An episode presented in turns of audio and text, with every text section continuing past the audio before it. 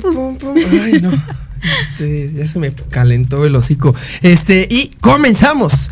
Bienvenidos, esto es Metropolítica, el programa que llora en sus conferencias mañaneras. Estamos muy felices de saludarlos como cada martes desde la base de la pirámide. En esta ocasión para hablar pues sobre el tema que ha estado sonando en los últimos días, el caso Loret de Mola contra AMLO y sobre todo eh, pues la generalidad de esta de este de esta cuestión no Eh, el presente del periodismo en nuestro país eh, eh, este oficio está pasando por momentos muy muy complicados en nuestro país y al parecer a- al gobierno que nos está representando en estos momentos pues parece ser que no está tomando las cartas necesarias en el asunto y para analizar este tema pues cuento conmigo a mi hermana Jimena Roche que hoy vino muy apurada pero con todas las ganas. ¿Cómo estás? Pati? Muy bien, llegué.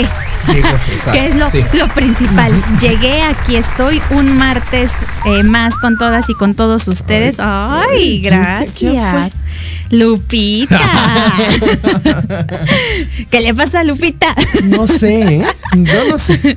No, pues muy contenta y preocupada, porque si bien pues nosotros lo hacemos como un hobby, ya quien se dedica al periodismo y al periodismo real, no al pseudo periodismo, también es como muy preocupante que se estén violando los derechos humanos y los derechos constitucionales eh, por obra y gracia de, del gobernante, ¿no? Y antes que nada, pues mandar un saludo a todas las personas que nos están viendo, un saludo a mi mamá que también nos está viendo, ya casi llego a casa. Pero mientras vamos, mientras vamos a analizar qué es lo que está ocurriendo y pues cuál es el objeto de todos estos ataques. Eh, quiero suscribir eh, con todo el corazón esto que, que comenzaste diciendo, Jimena. Pues digo, lo que uno hace está obviamente años luz alejado de lo que es el periodismo. Nosotros solamente, si bien eh, podemos dar nuestra opinión, pues al, fin y al cabo es gracias a la labor que hacen estos periodistas eh, que nosotros podemos estar al tanto de lo que está ocurriendo y podemos decir nuestra sesuda o poco sesuda eh, opinión, nuestro punto de vista y pues obviamente extender un pues un caluroso abrazo y todo nuestro apoyo a todas y a todos eh, los periodistas que pues la están pasando muy bien. Jimena, eh, en este año ya van cinco periodistas asesinados. Eh, estamos apenas comenzando febrero y ya va, tenemos cinco casos. y que viene siendo pues una seguidilla de pues poca protección al gremio. Vimos lo que pasó con, con la señora Lourdes, que hace casi tres años, bueno, en el 2019, acudió a la conferencia mañanera en Palacio Nacional solicitando ay- ayuda y protección eh, al, al presidente. Y pues desafortunadamente esa protección nunca llegó y como este caso apenas también hubo un, un caso muy terrible en el estado de Oaxaca.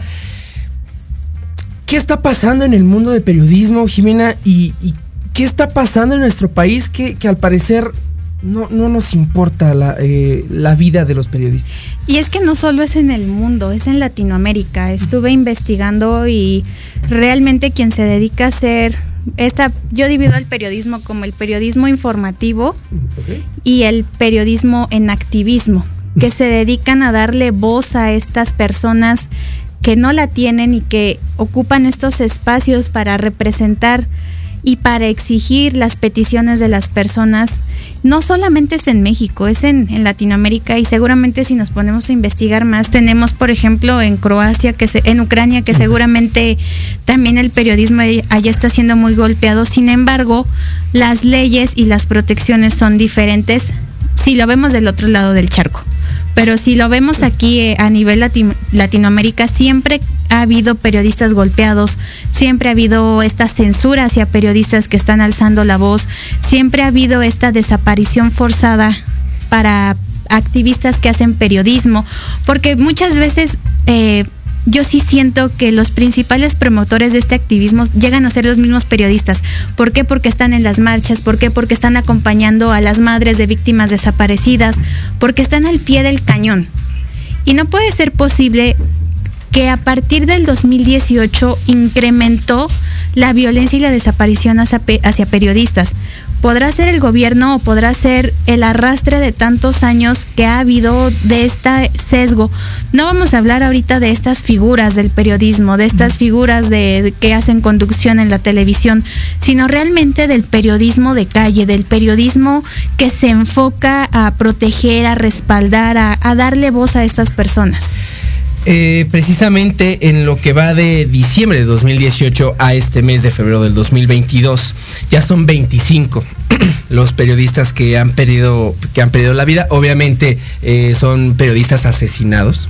eh, eh, y sobre todo mm, la mayoría de las veces en crímenes bastante violentos. Y lo que yo, creo que sí tiene mucho que ver lo que, lo que dices, Jiménez. Estamos arrastrando eh, varios años de, de- poca protección a, este, a este gremio. Yo, yo me acuerdo mucho durante la guerra de, de Calderón, muchos periodistas que, que alzaban la voz en contra de grupos eh, de crimen organizado, de narcotraficantes. Sobre todo me acuerdo mucho en el estado de Veracruz resultaban o, aparecían asesinados y con, y con inclusive hasta narcomensajes. Eh, no sé si tú recuerdas que inclusive se existía como este temor en los medios de comunicación de no querer hablar del narco. No se hablaba del narco. Exacto. O sea, decían, mira, mejor no nos metemos, ahorita eh, el horno no está para estos bollos. Y mejor nos callamos porque este destino lo podemos seguir nosotros. Y, y, digo, la, la, la inercia siguió durante el peñanietismo. Y ok, podemos tener esa, esa inercia negativa. Sin embargo, pues, como siempre, ¿no? tenemos a este gobierno que prometió eh, seguridad, que prometió bienestar, que prometió paz y que desafortunadamente pues se ha traducido en ya 25 periodistas asesinados de diciembre del 2018 a febrero del 2022. ¿Qué está fallando, Jimena? Es decir, ¿crees que es algo sistemático? ¿Crees que es nula protección del gobierno? ¿Tenemos como sociedad civil alguna responsabilidad? Yo creo que es mucho de a lo que yo últimamente me he enfocado a lo local, no ah, tanto a cuestiones que sí son nacionales, porque evidentemente es un problema nacional, pero también qué se está haciendo a, a manera local, cómo se está protegiendo de forma local. Tenemos en Veracruz, pero tenemos en Oaxaca, pero tenemos en Guerrero, tuvimos en Culiacán, entonces, bueno, en Sinaloa, si lo queremos ver así. Pero realmente, ¿qué está pasando de, de forma local? que es tan fácil como llegar y desaparecer a alguien. Eso quiere decir que no hay seguridad local, que no hay seguridad federal, que no hay seguridad evidentemente nacional, porque va de menos a más y la violencia es siempre estructurada. Sea, yo lo veo mucho del lado del feminismo, pero sí lo veo también, todo se puede traspasar a otras estructuras. Si lo vemos así, también es una forma estructurada de violencia. No te gusta lo que estás diciendo, ah, va, pues voy y te desaparezco. Y tan fácil y sencillo. Tenemos a la policía municipal coludida, no acuden al llamado. Tenemos a la sociedad civil que también no hace nada, que no se ocupa ni se preocupa en defender algo tan básico como es el acceso a la información. Sin acceso a la información, que es lo que yo creo que aparentemente quieren, es tener una población ignorante, desinformada, sin este acceso tan fácil y únicamente eh, con el acceso a la información de los medios que ellos y ellas quieren. Sí, lo- los medios que, que no critican, sino que ap- aplauden al, al gobierno. A mí me, me parece, por ejemplo, Andrés Manuel decía y siempre ha dicho que, que hay que atacar a los a la base de los problemas, ¿no? En cuanto a la inseguridad, pues él siempre ha hablado sobre esta desigualdad y la pobreza, ¿no? Eh, si, si no existe pobreza, no eh, eh, o es más difícil que exista delincuencia y, y por lo tanto inseguridad. Sin embargo, cuando aquí hablamos de, de que el bien jurídico tutelado, como se dice, es la libertad de expresión. Porque digo, o sea, tú mencionabas eh, eh, este acceso a la información, pero ese es el acceso o ese es el derecho que tenemos nosotros como gente que no somos periodistas. Los periodistas buscan eh, cuidar su libertad de expresión. Y, a la vez que, que nosotros podemos exigir este libre acceso a la información, obviamente está ligado con, que los periodistas puedan expresar eh, libremente su, opinión y puedan dar a conocer libremente lo que quieran.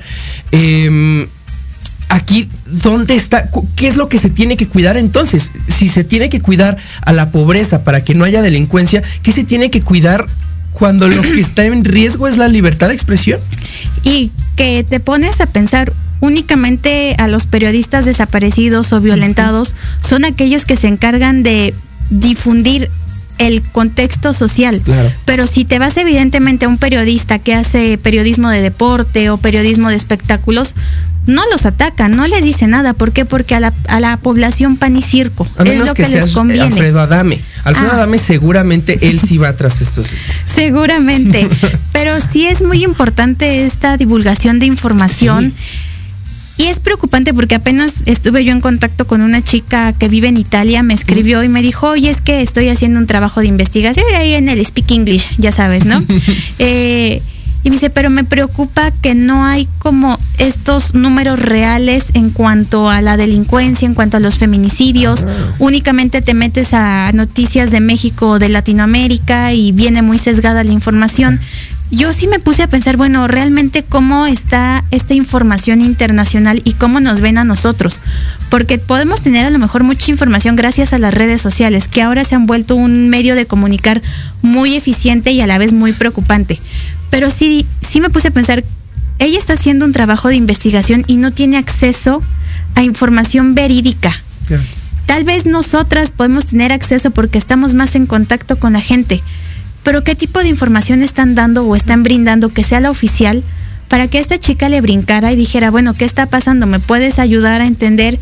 Y también muchas cosas terribles que me empezó a contar y sí le dije, a ver, tranquila, no, no en México todo es esto, o sea, también hay cosas buenas, también no nos matan si llegamos a protestar, que no nos escuchen es diferente, pero dije, no todo es como lo están pintando, o sea, también este sesgo de información es como, yo creo que el punto focal en donde sí nos debería brincar demasiado que no tenemos este acceso a una información real.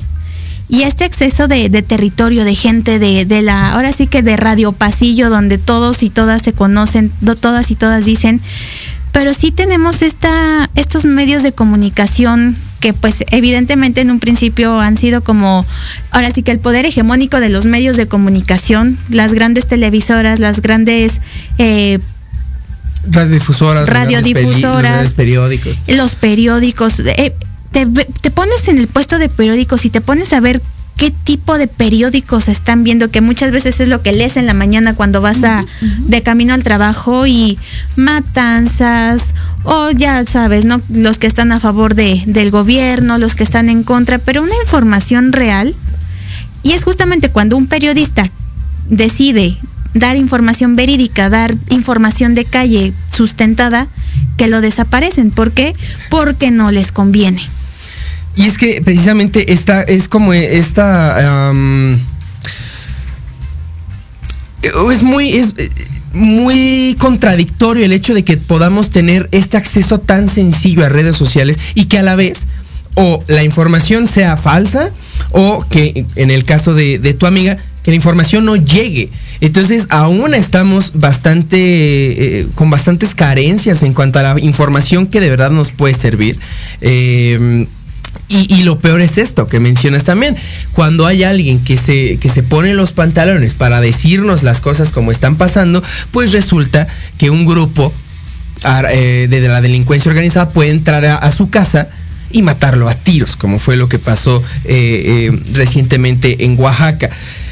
Recuerdo también, y es algo muy importante para mencionar ahorita, cuando ocurrió el asesinato de, de Lourdes, hubo esta marcha en diferentes ciudades, me parece que fueron en 20 estados de la República y en 30 ciudades de todo el país, eh, donde periodistas y gente de la sociedad civil se manifestaron, eh, pues exigiendo una mayor protección a sus compañeros y que sin embargo pues esta marcha tampoco fue como que hiciera mucho ruido, ¿no? Y, yo creo, y por eso te preguntaba, nosotros como sociedad civil, ¿qué es lo que estamos haciendo o por qué no nos preocupa tanto? Digo, ya en unos minutos entraremos al caso de, de Loret de Mola, que fue lo más mediático y donde más se movió, pero a ver, si sabemos que ya van cinco periodistas ase- asesinados en este año y 25 en este sexenio,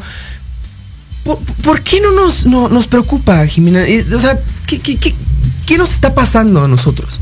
Porque es muy fácil ver las noticias desde la comodidad de tu casa sin pensar en qué es lo, lo que, que va y qué es lo que está ocurriendo. Yo creo que nunca nos hemos puesto a pensar qué pasaría si no tuviéramos este acceso a la información o este acceso a los medios de comunicación. Y como tú dices, se pueden hacer muchas protestas, pero ¿y después de la protesta qué pasa? Tendría que venir la acción. Ya visibilizaste el problema. Ahora, ¿qué vas a hacer? Yo creo que también es esta parte que tenemos como sociedad civil, como activistas, como periodistas y en general como sociedad, que si ya identificaste el problema, no quitar el dedo del renglón. Y, y, yo, mira, tú sabes que yo estoy súper a favor de las marchas, de la protesta, pero ¿qué pasa después de? ¿Qué pasa después de que haces una marcha el 8 de marzo? Pues lo que correspondería se- sería llegar a- al gobierno, a Secretaría de Gobernación, con un pliego petitorio y no quitar el dedo del renglón de ahí. Y muchas veces es lo que no se hace. Muchas veces únicamente vas a la marcha y te quedas en la marcha. Es como algo simbólico. Como, y está bien, o sea, realmente. No, sí, claro, o sea, sí, su no, no, y- realmente está excelente. Siempre Sí. hay que visibilizar los problemas. Pero ¿qué vas a hacer después? Exacto. ¿Qué vas a hacer después como colectivo? ¿Qué vas a hacer después como sociedad civil organizada? ¿Qué vas a hacer después como el gremio de periodistas? Ya identificaste que están matando a tus colegas. ¿Qué vas a hacer? No, y es que fíjate, ahorita que lo pones en- con el ejemplo de, de el 8M, que por cierto ya está muy cerca de ocurrir, eh, supongo que estaremos planeando todo un mes, ¿no? Un mes este. Sí, ahí ya morado. tenemos ahí Perfecto. en agenda. Perfecto. Eh, yo, yo creo que ahorita eh, cuando no se pone, como, como dices, cuando no se pone en acción, cuando solamente se deja en las marchas, al gobierno ya no le importa. Le importa en el momento. Exacto, le importa ese momento porque saben que es y cuando todos la son sociedad- feministas y todos son y todos son periodistas en ese momento y todos son niños con cáncer, Ajá. ¿sabes? Pero- Y- pero qué más? Exacto. ¿Qué y- corresponde? Y a mí me, me- me- me daría miedo pensar, o me da miedo pensar, que el tema de los periodistas y de la poca protección que tiene el gremio del periodismo, pues llegue a caer en este, ah, pues sí, otro 8 de marzo más. Otra marcha eh, pro aborto, otra marcha antifeminicidio. O sea, de que ya sea algo tan común y, y- y que ya al gobierno ya no le importa porque solamente se queda en eso. Es un día, es una marcha, es a lo mejor una serie de marchas. Pero ¿qué hacemos también como sociedad civil? Estamos en un momento de apatía impresionante y donde Sí. cada vez eh, le tenemos más apatía incluso las mismas instituciones. Si ya lo había, ahora lo hay más. ¿Y qué haces como periodista? Pues ok, vas a, vas a hacer una nota, ¿qué es lo que sabes hacer? ¿Qué es lo que haces como feminista? Vas y alzas la voz, pero nada más. Entonces sí es como esta parte de, ok, y después de la protesta, la acción en dónde queda. Y es lo que yo siento que falla mucho como sociedad civil, que vemos un bache, lo vemos el bache, le tomamos foto, la subimos a Facebook y ¿qué más haces? Si vas a la alcaldía o a tu municipio y levantas y, y te quedas ahí si- y juntas firmas de las vecinas y los vecinos, van a tapar el bache. Evidentemente, si lo escalonamos, sucedería lo mismo. La gente no entiende el poder que tiene y no lo sabe utilizar. No sabe qué hacer con su misma voz. Y qué bueno que ya nos estamos dando cuenta del poder que tenemos como sociedad civil. Pero ¿qué vamos a hacer con él? Fíjate, yo, yo esto te lo hubiera preguntado al final del episodio porque pues, eh, pues siempre tratamos de terminar eh, los episodios con, con soluciones o con propuestas, ¿no? Sin embargo, ahorita que estamos entrando en este tema de, pues, de la exigencia y de la acción, eh, por ejemplo, ¿cuándo fue este paro nacional de mujeres? Creo que en el 19. En el 18, eh, a ver, espérame, es que me estoy acordando. El 18 todavía no había COVID, fue al año siguiente. En el 19, exacto. Eh, este, este- esta fue una, un movimiento de acción. ¿no? De, de no solamente dejar eh, eh, eh, la situación en, en una protesta que hay que reiterar, las protestas tienen su, su- su valor per se. Sin embargo, eh, este paro nacional eh, de mujeres, pues fue una acción en específico. Eso no se puede hacer con el gremio del periodismo, ¿estás de acuerdo? Es decir, no. Digo, obviamente si, si, si el gremio lo decide hacer, pues, pues adelante. Eh, pero muchas personas viven de, de- de esta labor. igual un día sin, sin informarnos, pues digo, todavía si tenemos estas carencias de noticias falsas y de que no nos llegue toda la información que necesitamos, pues un día sin, sin, este, sin este gremio tan importante, pues sería todavía más Y desastroso. además sería revolucionario que el Universal, que el Reforma, hasta el mismo gráfico, que Televisa, que Foro TV decidieran no dar información, no trabajar en protesta por sus compañeros, por sus colegas.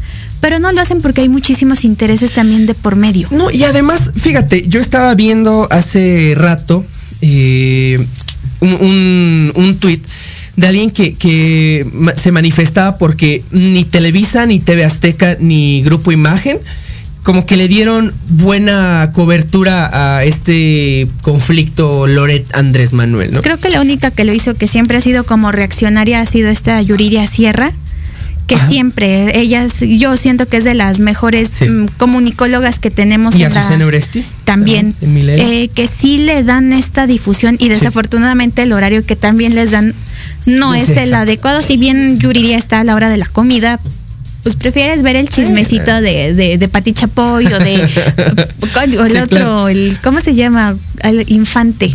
Ah, Gustavo Adolfo Ah, Infante, que también- chingas a tu madre, güey, me cagas, te odio.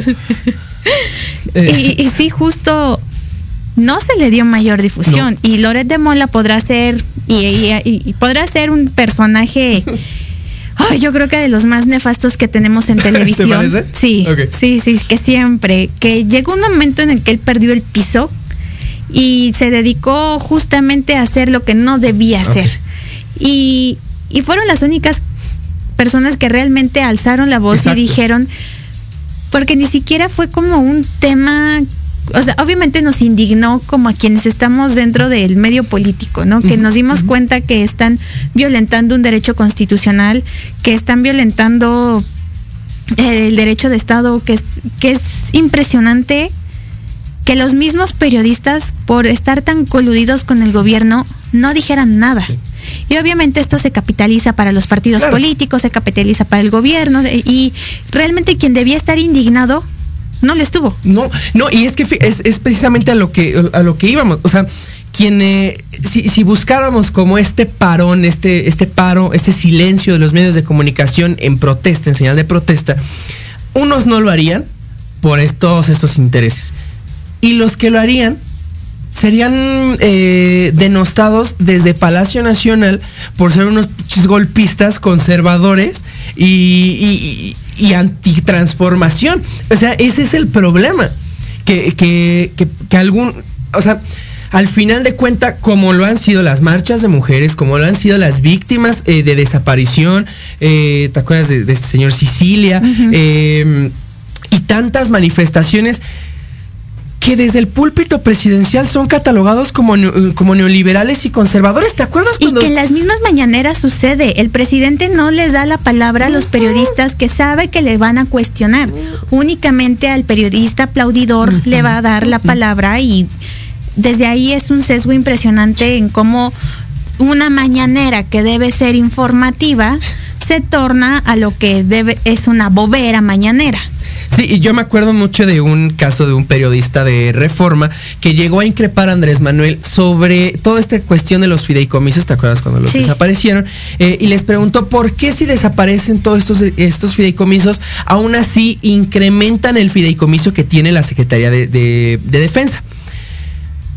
Eh, y Andrés Manuel lo primero que dice es, bueno, a ver, eh, para que podamos seguir comunicando y entendiéndonos bien, yo creo que Reforma es, ha sido siempre un paladín del conservadurismo y que me chupen un huevo. O sea, llega el periodismo crítico, que obviamente tienen de groseros. No, ni madres. Este, no, no a ti, este, Lupita, es contra el, contra el presidente, discúlpame. Este, Yo. eh, yo- no, no, no.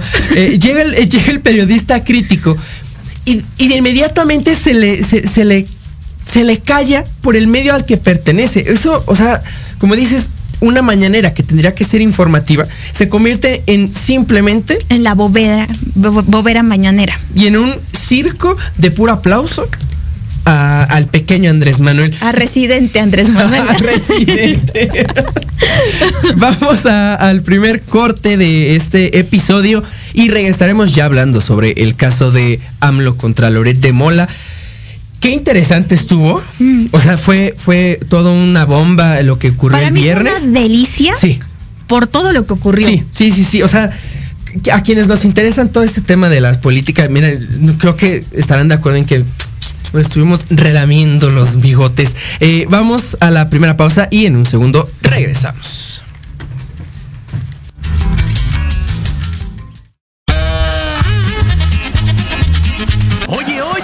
¿A dónde vas? ¿Quién, yo?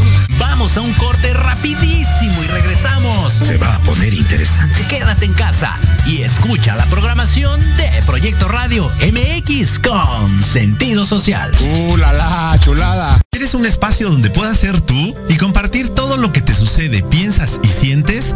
Llegaste al lugar indicado. ¿Es neta? ¿Un hombre hablando de temas para nosotras? Obvio. En Hablando de ti con Leo podrás encontrar respuesta diferente a todas tus interrogantes. También tendremos invitados y especialistas para hablar de lo que a ti te interesa. Escúchame todos los miércoles a las 8 de la noche por Proyecto Radio MX con sentido social. Bueno, me convenciste. Porque si no hablas de ti, ¿Quién?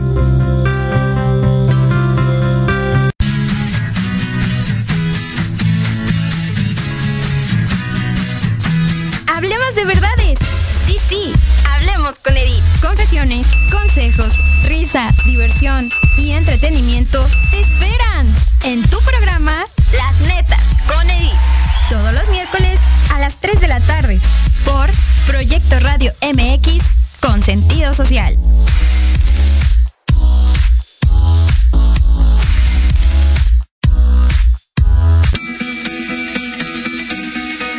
Te esperamos todos los viernes de 11 a 12 del día en PIT 40, Parada Obligada, con temas de interés para todos como balance y equilibrio, control de emociones, salud integral, inteligencia emocional, estilo de vida para lograr tus metas.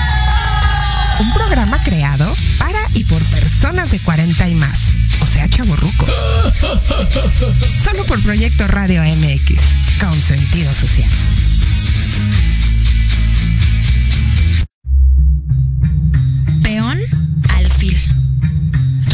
come torre. Rey inamovible. Jaque. Café en Jaque, el programa de entrevista cultural sobre la escena artística de México y América Latina. Acompaña a Pablo Ramírez todos los jueves a las 11 de la mañana por Proyecto Radio MX, con sentido social.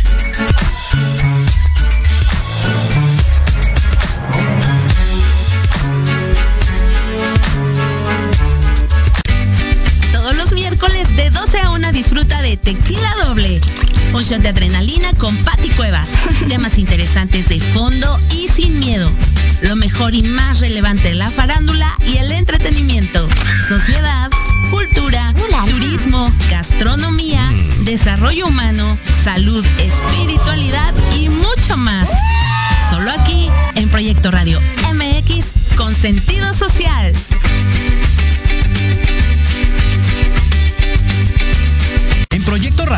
MX, tu opinión es importante. Envíanos un mensaje de voz vía WhatsApp al 55 64 18 82 80 con tu nombre y lugar de donde nos escuchas. Recuerda 55 64 18 82 80.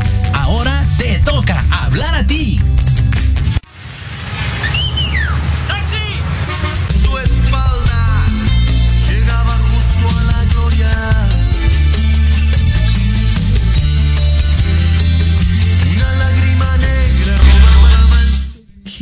¿Te das cuenta que a los dos nos, nos consienten mucho? Sí, oye. Mira, ahorita hay alguien aquí masajeándome los pies. No se ve porque la cámara no lo, no lo deja. Pero ya, gracias, este Gibran. Eh, vamos. Gibrancito. Ay, no. Gibrancito. Lo bueno es que no lo ve. Eh, vamos a continuar hablando sobre este tema de, del periodismo eh, y su actualidad en México, Jimena. Pues trayendo ya a colación este show, porque, porque al final terminó siendo un show.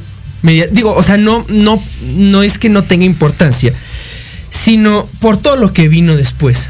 Eh, quienes viven, vivan debajo de una piedra, pues hace unas semanas eh, latinos y mexicanos eh, contra la corrupción y la impunidad sacaron un reportaje que fue presentado por Carlos Loret de Mola, en donde se daba a conocer la supuesta vida de lujos del hijo del presidente, un cuarentón baquetón, bueno, para nada, eh, que al parecer ha gozado de una vida eh, pues, llena de lujos en Houston y a partir de ahí Andrés Manuel López Obrador no ha podido desmentir este, este reportaje, no ha podido desmentir eh, esta supuesta vida de lujos de su hijo y eh, tuvo a bien el pasado viernes a mostrar en plena conferencia mañanera eh, los supuestos, otra vez, los supuestos datos eh, de ingresos de eh, el periodista Carlos Loret de Mola. Em, más allá de, digo, vamos a hablar obviamente sobre las repercusiones legales que debía de tener, pero ¿tú cómo lo viviste en ese momento? O sea, ¿qué fue lo primero que se te vino a la mente? Dije, ¡ay, chismecito! Porque realmente yo estoy muy metida ahí dentro de la estructura del partido y sí dije, a ver, ¿cómo lo utilizan? ¿Cómo capitalizan capitalizan? este momento?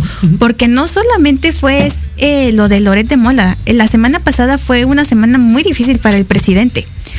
Y que es con esta, la cerecita del pastel haya terminado la semana. eh, Yo realmente me fui a trabajar y de repente sucede esto y dije, bueno, ¿qué está pasando? Y, y de verdad sigo esperando la reacción de la oposición porque en, en realidad no han reaccionado como yo pensé que lo harían. Pero lo que sí es la reacción y el castigo social que va a venir después de esta acción, porque no únicamente son partidos, sino cómo va a reaccionar esta sociedad civil, cómo van a reaccionar los activistas, cómo va a reaccionar la gente en general, la gente que está involucrada como en la política, la gente que hace política eh, todos los días, porque esto es una violación a los derechos humanos, a la constitución y en realidad yo de verdad estoy esperando una respuesta energética, enérgica, energética, ya, ya lo traigo aquí, Uy, ya lo traigo. esa reforma, Esa reforma ya me tiene hasta bien cansada. Pero sí fue y después más chismecito, yo me reúno con las cúpulas de Morena del Estado de México el domingo y realmente mm, tampoco estuvieron muy de acuerdo con lo que pasó. Ah, y realmente ellos saben que eso fue un golpe muy fuerte por parte del presidente para el mismo movimiento de Morena. ¿Por qué? Porque eso les castiga para el, dos- para el 2022, que ya están las 24. elecciones. No, para las Ah, gubernaturas. sí, sí. Para estas gubernaturas que se van a pelear, pero también para el 2024.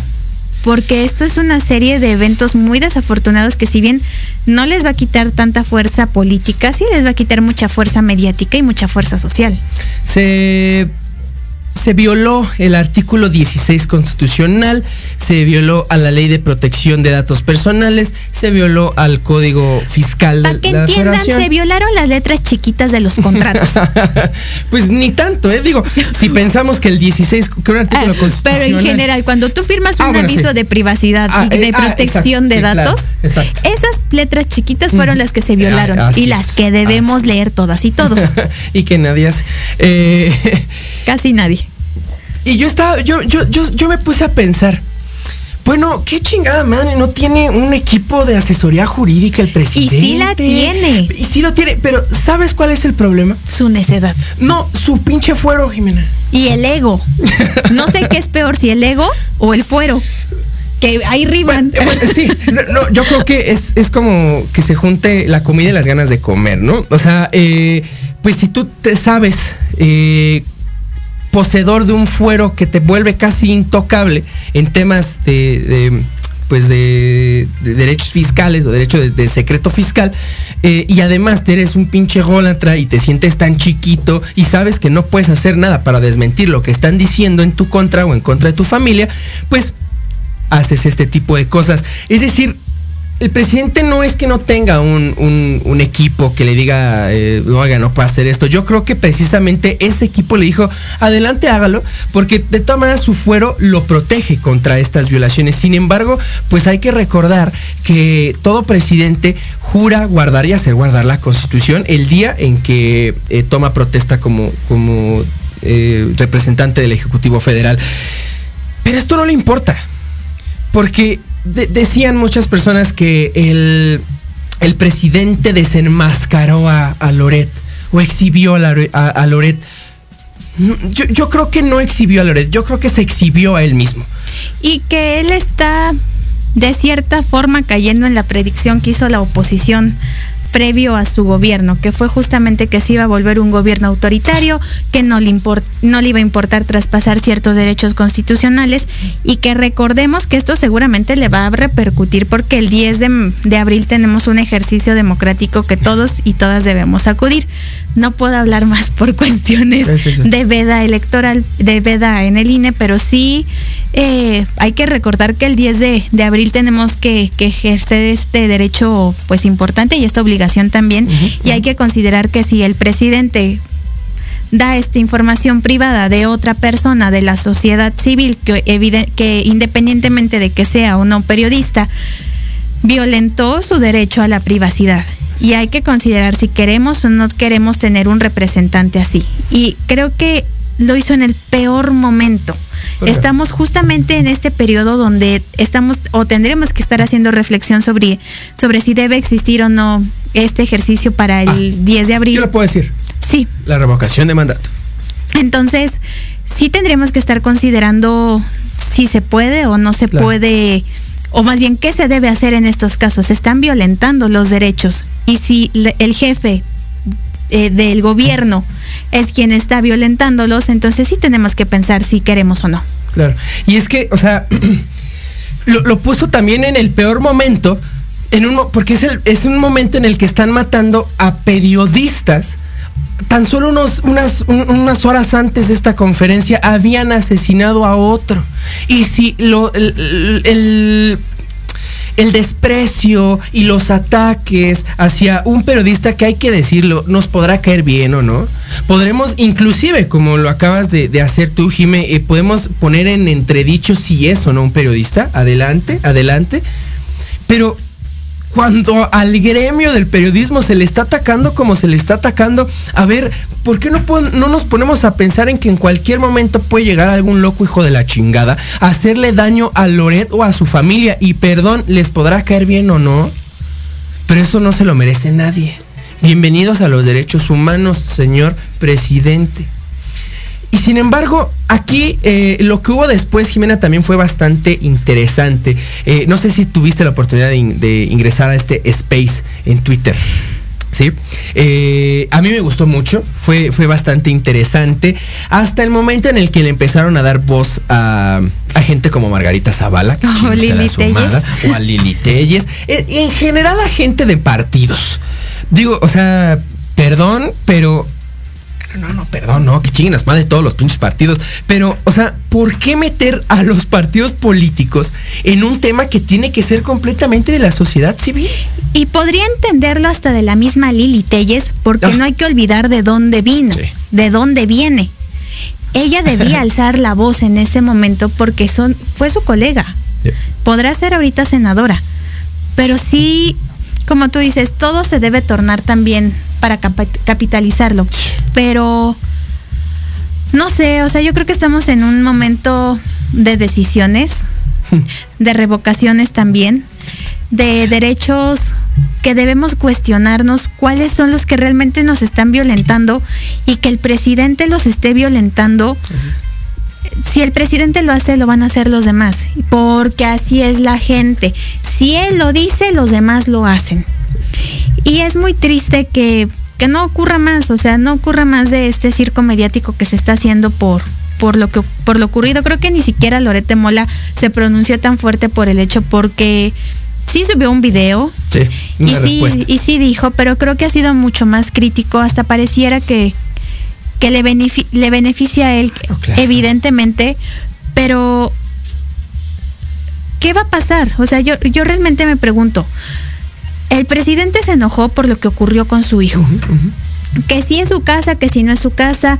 Al final yo creo que así como dicen que el hijo no tiene por qué cargar con los pecados del padre, a la inversa también.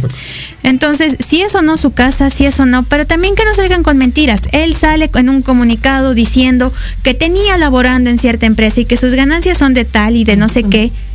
Pero la página se creó días antes de que saliera este comunicado. Entonces, creo que era mejor que hasta ya no dijera nada, porque resalta el índice de corrupción, de, rat- de ratería, ¿eh? de... Sí, sí, pues podría De ratería, ser. sí, de ratería, sí, sí. de cinismo también, porque no va a pasar más. Y de incompetencia también, ¿eh? Porque pre- yo, yo creo que si no... si no- estuvo bueno. Vamos a incluirlo en el diccionario metropolitano. Este, yo creo que a- al pueblo de México, como sabes, somos de memoria pues, bastante corta en muchas cosas. Y les encanta decir que ni perdón ni olvido. Ah, somos somos una- un pueblo bastante...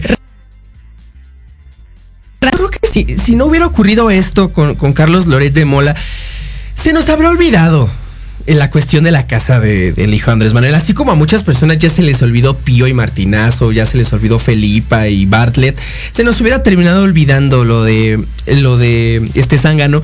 Sin embargo, yo te lo, yo te lo, yo te lo aseguro, Jimena, es este asunto no se va a olvidar tan fácilmente. Ahí el presidente, la neta, sí se está metiendo un balazo cañón en el propio pie. Y especialmente que yo te digo que estamos a menos de un mes de este un ejercicio ejercicio. que él, está- que él pidió con tanta devoción. Y sí, de verdad, yo espero que, y no, y ya independiente en fuera de esto, es para que justamente otro presidente no incurra en estas acciones y que la gente, que la sociedad tengamos este derecho a decir, ya no me gusta este cuate, ya vamos a romper relaciones, se termina el contrato y todos, todos tranquilos y contentos. Pero sí, creo que ha sido metida tras metida tras metida de pata. O sea, realmente yo creo que este sí era un momento para que el presidente guardara silencio. Ya la regó. Sus redactores lo la regaron poniendo residente. O sea, también.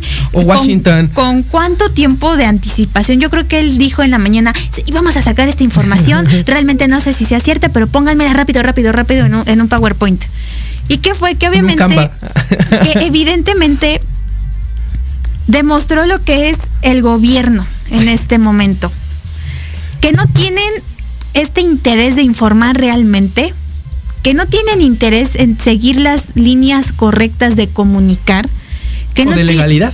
de legalidad aparte, que todo lo hacen con las patas y que pues al final de cuentas están demostrando que hay un presidente autoritarista en este momento, que se hace lo que él quiere, que gobierna para los que solo están con él, pero para quienes lo critican, para quienes están en su contra, para quienes sí realmente están tratando de crear contrapesos, a él no le interesa gobernar a esas personas y lo pidió por 18 años. Está gobernando únicamente para estos 30 y... ¿Cuántos millones votaron por él? 30. Para estos 30 millones, pero se, les, se le olvida los otros 90 millones que existen en el país. A mí, digo, no sé si tuviste la oportunidad, supongo que sí, eh, un día antes de todas esas declaraciones, de ver el reporte de The Economist sobre el estado actual de las democracias en el mundo. Eh, obviamente no vamos a darle todo el peso a, a un medio que pues sabemos que está pues claramente cooptado por, por, por intereses económicos, como es The Economist. The Sin em- Economist. The Economist. Eh, pero, eh, Perdón, un juego de palabras. pero, eh, porque, porque en este informe nos ponía a, México como un eh, régimen mixto, ¿no? Entre el autoritarismo y la democracia. Y muchos, per- muchas personas, todos estos, todos estos aplaudidores del, del, del gobierno, pues salieron a decir que, que era una pendejada y que cómo creían si vivimos en un régimen completamente democrático. Eh, obviamente también la, la otra parte de, o la oposición saliendo o, o casi casi tirándose al piso y a chillar por un informe de, de The Economist. Pero pues aquí se ve una, una clara muestra de por qué ya no podríamos ser tan democráticos como antes, ¿no? Si bien hay que repetirlo, esta poca tranquilidad, esta poca seguridad, este poco eh, acompañamiento a los, a los periodistas, pues ya llevamos bastantes años con él. Sin embargo, teniendo en cuenta que en este sexenio ya van 25 periodistas asesinados, pues es comprensible por qué se nos puede catalogar de esta manera. Sin prensa libre no hay democracia, Jimena. Y que quede bien, bien claro, si no protegemos a todas esas personas, no es Loret de Mola, no es Aristegui. Y no son todos estos comentócratas y todos estos opinólogos que, que digo, también obviamente mis respetos y, que, y que vivan eh, con toda la tranquilidad del mundo, pero no son ellos, son todas esas personas que de verdad eh, están al pie del cañón eh, soportando amenazas y soportando lo peor que puede ofrecer este país para mantenernos informados y que a ellos no se les está haciendo caso y que en un momento tan difícil para este gremio, el presidente ataca y, en esta ocasión fue Loret de Mola. Mañana, ¿quién va a ser, Jimena? Ese es, ese es el problema. Eh, ya ahorita, pues considerando que estamos a punto de terminar, pues ya, a- ya a mí sí me gustaría entrar eh, en, esta etapa de conclusiones. ¿Qué es lo que se necesita hacer? ¿Qué, tiene que hacer el, gobierno, el Estado? ¿Y qué tenemos que hacer nosotros como sociedad civil para proteger a, este gremio? Por- por cierto, ¿dónde está la CNDH? Que ahorita con esta señora eh, Piedra Ibarra desaparecida la Comisión Nacional de Derechos Humanos. ¿Qué, te- qué- qué tenemos que hacer para mejorar la situación del periodismo? Pues indignarnos y evidentemente eso no ocurre. Si no nos indignamos por 11 mujeres que desaparecen al día, menos se va a indignar la sociedad civil por 25 periodistas que han desaparecido y En que han asesinado en, en todo el año, en, desde el 2018. Creo que es esta hipocresía que tenemos como sociedad. Nos indignamos en este momento, pero no sabemos utilizar esta indi- indignación, no sabemos qué hacer, no sabemos no sabemos cómo usar nuestra misma voz como ciudadanas, como ciudadanos, y justamente ocurren estas violaciones por parte del Ejecutivo que evidentemente y resalta una vez más que únicamente gobierna para las personas que votaron por él y ni para todas porque ya se le fueron algunos. Entonces, ¿qué podemos hacer como sociedad civil, civil? Utilizar esta rabia digna que tenemos, utilizar esta fuerza que tenemos de decir basta, ya no más sobre nuestros derechos, de exigirle justamente a estos órganos como lo son la CNDH que haga más allá de las recomendaciones que evidentemente no atienden, que si no nos escucha la CNDH hay- hay más alcances y a lo mejor ya internacionales en donde digamos se están violentando los derechos humanos y nuestro órgano que es la CNDH no está haciendo nada. Ya ha habido casos en donde sí ha habido es- en esta Corte Internacional justo adecuaciones y justamente estos juicios a presidentes por aprovecharse del poder que tienen. Pero si no nos indignamos y si no hacemos nada, no vamos a avanzar a ningún lugar. Podremos estar ahorita diciendo, comentando, criticando, pero ¿qué va a pasar después? Realmente, y podrán decir que la oposición y lo que sea, pero la verdadera oposición, como yo lo he dicho siempre, más allá del tema de mujeres, somos la sociedad civil, somos las ciudadanas, los ciudadanos, quienes tenemos este poder de decir ya no. Y justo es lo que podemos hacer este, hacer este 10 de abril también.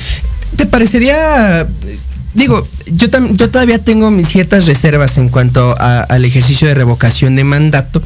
Sin embargo, pues creo que sí sería un momento interesante, ¿no? Para salir, digo, obviamente yo, yo no les voy a decir a ustedes que no salgan a votar porque es, es el derecho y de, de todos nosotros y casi, casi, bueno, inclusive nuestra obligación. Eh, pero sí sería un, un duro mensaje, ¿no? Porque si ya eh, la semana pasada hablamos sobre este voto de castigo que se, eh, que se dio en la Ciudad de México, pues inclusive un voto de castigo y un duro mensaje al, al presidente de decirle, pues la neta es que no lo estás haciendo bien, ¿no? Y, y, y que escuche, o sea, que realmente... Es que solamente eso lo haría escuchar, o sea, el resultado electoral es lo único que le importa. Y es este semáforo que ahí, ahí le va a indicar quién va para presidenciable en el 2024. Y él no se pone a pensar que lo que esté haciendo ahorita le va a afectar a su sucesor o sucesora para el 24. Entonces, creo que tenemos una responsabilidad muy grande como sociedad que es justo darnos cuenta de lo que está pasando. Se está convirtiendo en el gobierno tan eh, amarillista que pintaba la oposición en el 2018. Él solito se está encargando, antes eran tweets, pero ahorita ya con acciones, ya él solito está perjudicando el trabajo que sí han hecho, porque sí han hecho cosas, porque sí han trabajado en algunas cuestiones que gobiernos anteriores no habían hecho. Pero ¿de qué te sirve tener un aeropuerto nuevo si está con este tipo de cuestiones? Ya también el 20, que es 22 de abril, 22 de abril. que se inaugura, pero ¿cómo se va a inaugurar? Con este tipo de arrastres de la de sus mismas palabras, o es que ni siquiera fue la oposición quien lo dijo, fueron sus mismas palabras. Y él prefiere reírse si eh, se cae, este- es que no me acuerdo quién se cayó de la silla, pero estaba viendo un, un comentario de alguien de la oposición, se cae de la silla y se ríe. Pues así justamente se está pasando la constitución, riéndose de ella. Entonces sí tenemos que tener esta conciencia de cuáles son nuestros derechos, cuáles son nuestras obligaciones, qué viene en la constitución, qué debemos exigir como sociedad, más allá si, si los periodistas no quieren hacer más, porque a lo mejor lo- el mismo trabajo se los impide. No hay que olvidar que son estos medios los que nos informan y que son estos medios quienes nos comunican lo que debe ser. Y una vez más hay que democratizar la información, Claro. no creernos Claro. todo lo que está en, eh, que pasan en la televisión, no creernos todo lo que está en la radio. Hay que democratizar la información, porque si no, realmente no vamos a avanzar como sociedad. Darle mayor énfasis, como dices Jimena, al conocimiento pleno de nuestros derechos. Eh, creo que va a ser muy difícil, eh, es muy difícil para cualquier sociedad indignarse y preocuparse por el atropellamiento de sus derechos humanos si no conoce sus derechos humanos. Eh, señoras y señores, se está violentando la libertad de expresión en nuestro país, se está violentando el derecho fiscal, se está violentando la privacidad de las y los mexicanos. Y si Andrés Manuel López Obrador no eh, publicó los datos reales de, de Carlos Loret de Mola, entonces es un pinche mentiroso. Así de plano. Eh, Jimena, muchísimas gracias. Gracias a ti, corazón. Eh, gracias a todas y a todos por vernos, por escucharnos. Gracias, Lupita. Este trabajo espléndido, como siempre. Eh, nos estaremos viendo la siguiente semana y preparándonos para ya el, el mes morado, rosa. Eh, el mes de la primavera morada. Perfecto. El mes de, la, de las jacarandas. por aquí estaremos y eh, pues muchas gracias. Cuídense. Nos vemos el siguiente martes. Metropolítica. Hasta luego. Todos a portarnos bien.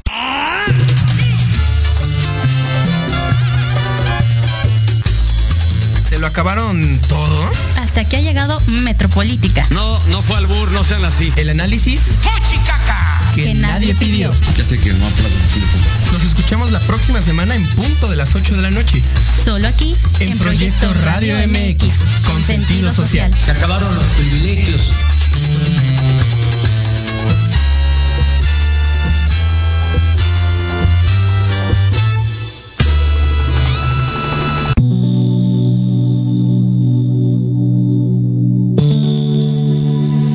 La programación de hoy ha terminado, pero te esperamos mañana con nuevos invitados, increíbles programas, grandes temas nuestro equipo de locutores con toda la actitud. Recuerda seguirnos en nuestras redes sociales y en nuestro canal de YouTube. Escucha nuestros podcasts en iVoox y en iTunes. Te dejamos con la mejor música de bandas y artistas independientes. Que pases muy buena noche y recuerda Proyecto Radio MX con sentido social.